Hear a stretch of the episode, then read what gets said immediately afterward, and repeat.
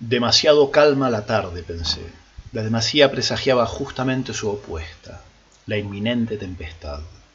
Como en la música como en el alma antes de la tormenta hay una quietud peculiar que poco tiene que ver con la dichosa paz sino más bien con la inhalación profunda que antecede al grito y al clamor. En el prado verde de la multiplicación de los panes la desconcentración vista de arriba describía una estrella policroma de tres puntas por un vértice sobre un fondo esmeralda se volvía el cuantioso gentío a sus casas. Por el otro flanco en grises y ocres el maestro como un sediento y solitario alce trepa el monte inerte en busca de plegaria y soledad.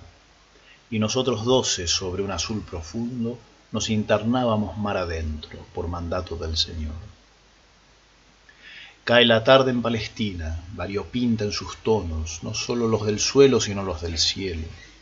Sobre el oeste abundan confusos los rosados y naranjas como un cosmos aún ruborizado por el exceso de panes y peces. Pero desde el sur arremete otro escenario. En plomos y peltres avanzan inmensos nubarrones como enrulados rollos de forraje ensilado o lanosos carneros oscuros dando cabriolas al son de un ritmado tronar como de pezuñas sobre el pedernal. El agua seguía plana y calma haciendo caso omiso a lo inminente. Sólo mutó su inofensivo celeste al belicoso cobalto. Pensé que poco afecto tengo por esta suerte de calma tan turbia incluso cínica incapaz de decir una verdad de puño como lo hace el trueno. Esa nauseosa tranquilidad que el mundo vende como paz y bienestar y sólo es antesala de tempestades en ciernes. La embarcación era grande y cómoda reinaba un gran silencio en el grupo todavía atontado por la tarde mágica en la pradera. Las miradas se perdían lejos recordando gestos y palabras del maestro.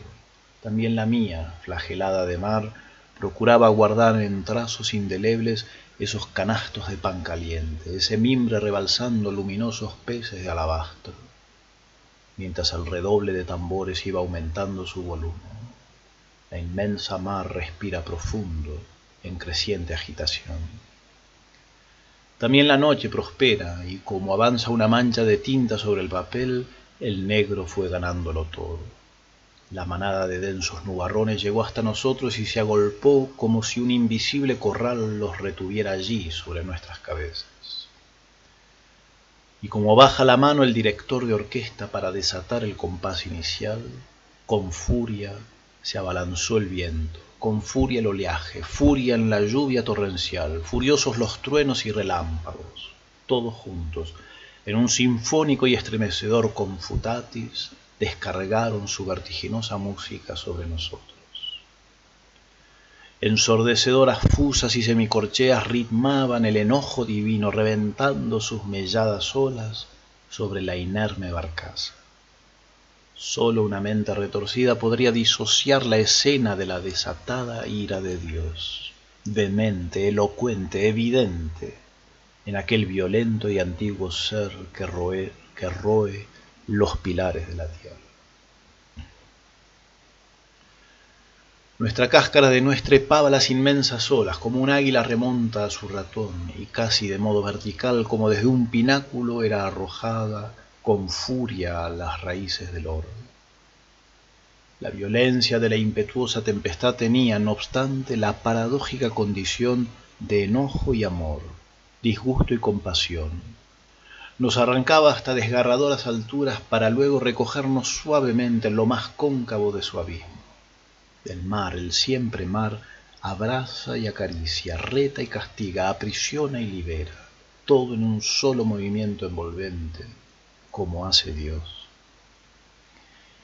Y me pareció que sería el final mientras la muchedumbre del milagro ya estaría durmiendo plácidamente en sus casas y el señor ocupado en las cosas de su padre esta docena de discípulos no contaríamos el cuento en amuchados segundos recordé que habíamos sido enviados a esa tormenta por mandato del señor con vértigo caí en la cuenta de que había sido adrede pensé se quiere deshacer de nosotros para elegir a otros doce y empezar de nuevo y bien que haría pensé bien que haría.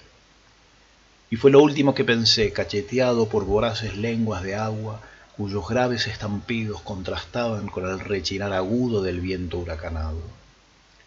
Las macabras venas blancas del mar, como telarañas, procuraban atraparnos. Vi en un instante el cementerio completo de los náufragos de las noches oscuras, al correrse el espumoso velo del negro olvido sobre el oscuro océano. Sentí terror no por la muerte inevitable, sino por ese sórdido mundo submarino, dominio del enemigo. La destrozada barcaza, dócil a la indomable singladura, está a la deriva. Ante cada nueva embestida nos aferrábamos a los escombros náuticos, protegiéndonos mutuamente entre gritos y sogas y jirones de velas, sales, algas, heridas y sangre, y el látigo de Poseidón destrozándonos las carnes. Lo que sigue es ocioso describirlo. El oleaje se calmó, como un dragón cansado o herido. No hacía el viento, ni la tormenta, ni los rayos y truenos. Parecía una sinfonía desincronizada. Tampoco había mainado la negrura de la cerrada noche sin luna.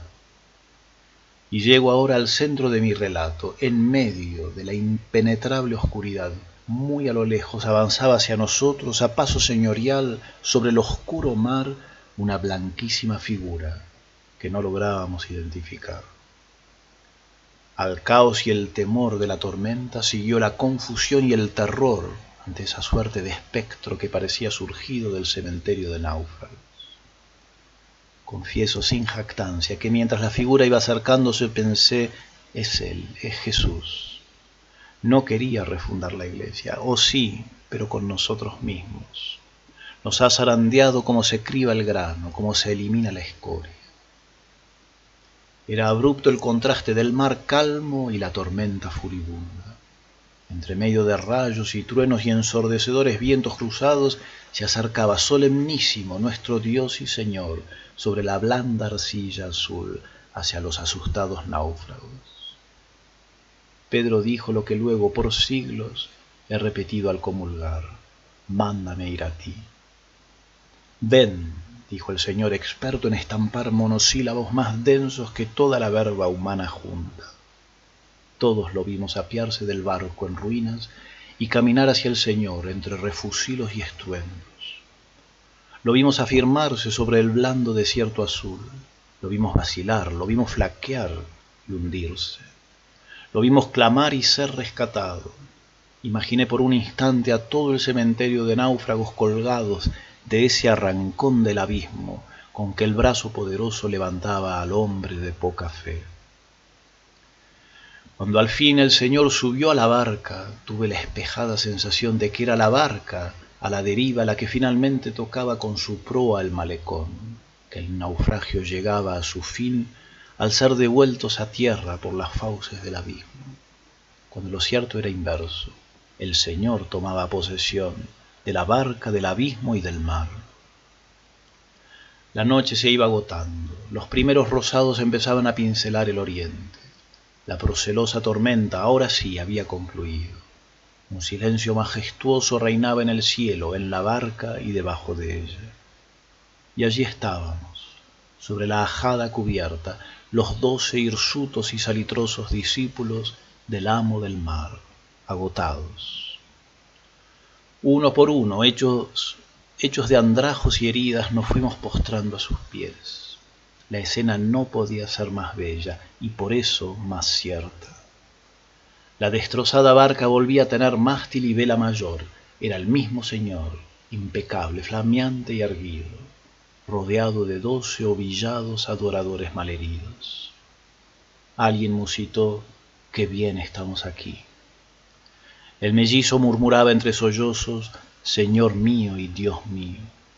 Otro, con voz más sentenciosa, agregó, verdaderamente tú eres el Hijo de Dios, tú eres Dios. Como se despegan los párpados, del horizonte salió el primer rayo del sol que atravesó un grueso botón de lluvia que pendía de un remo astillado como usurpada bandera enemiga. Yo no pude o no supe articular sonido, ni atinaba a levantar la vista del inmaculado empeine.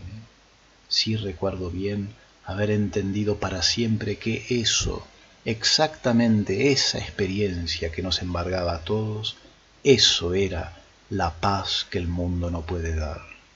No era la insulsa calma, no era la anodina tranquilidad, es el gozo después de la tormenta. Y conmovido oré en silencio, bendita tormenta, Señor, bendito huracán, benditas olas, bendito naufragio, bendita crisis y desolación, bendito aprieto, bendito zarandeo que hace posible este tabor en alta mar. Sin tus pruebas y enojos, sin tu violenta criba, oh Dios, no hay modo de rendirse gozoso a tus pies. Bendito seas, Señor de las tormentas, que sin ellas jamás habría después de la tormenta.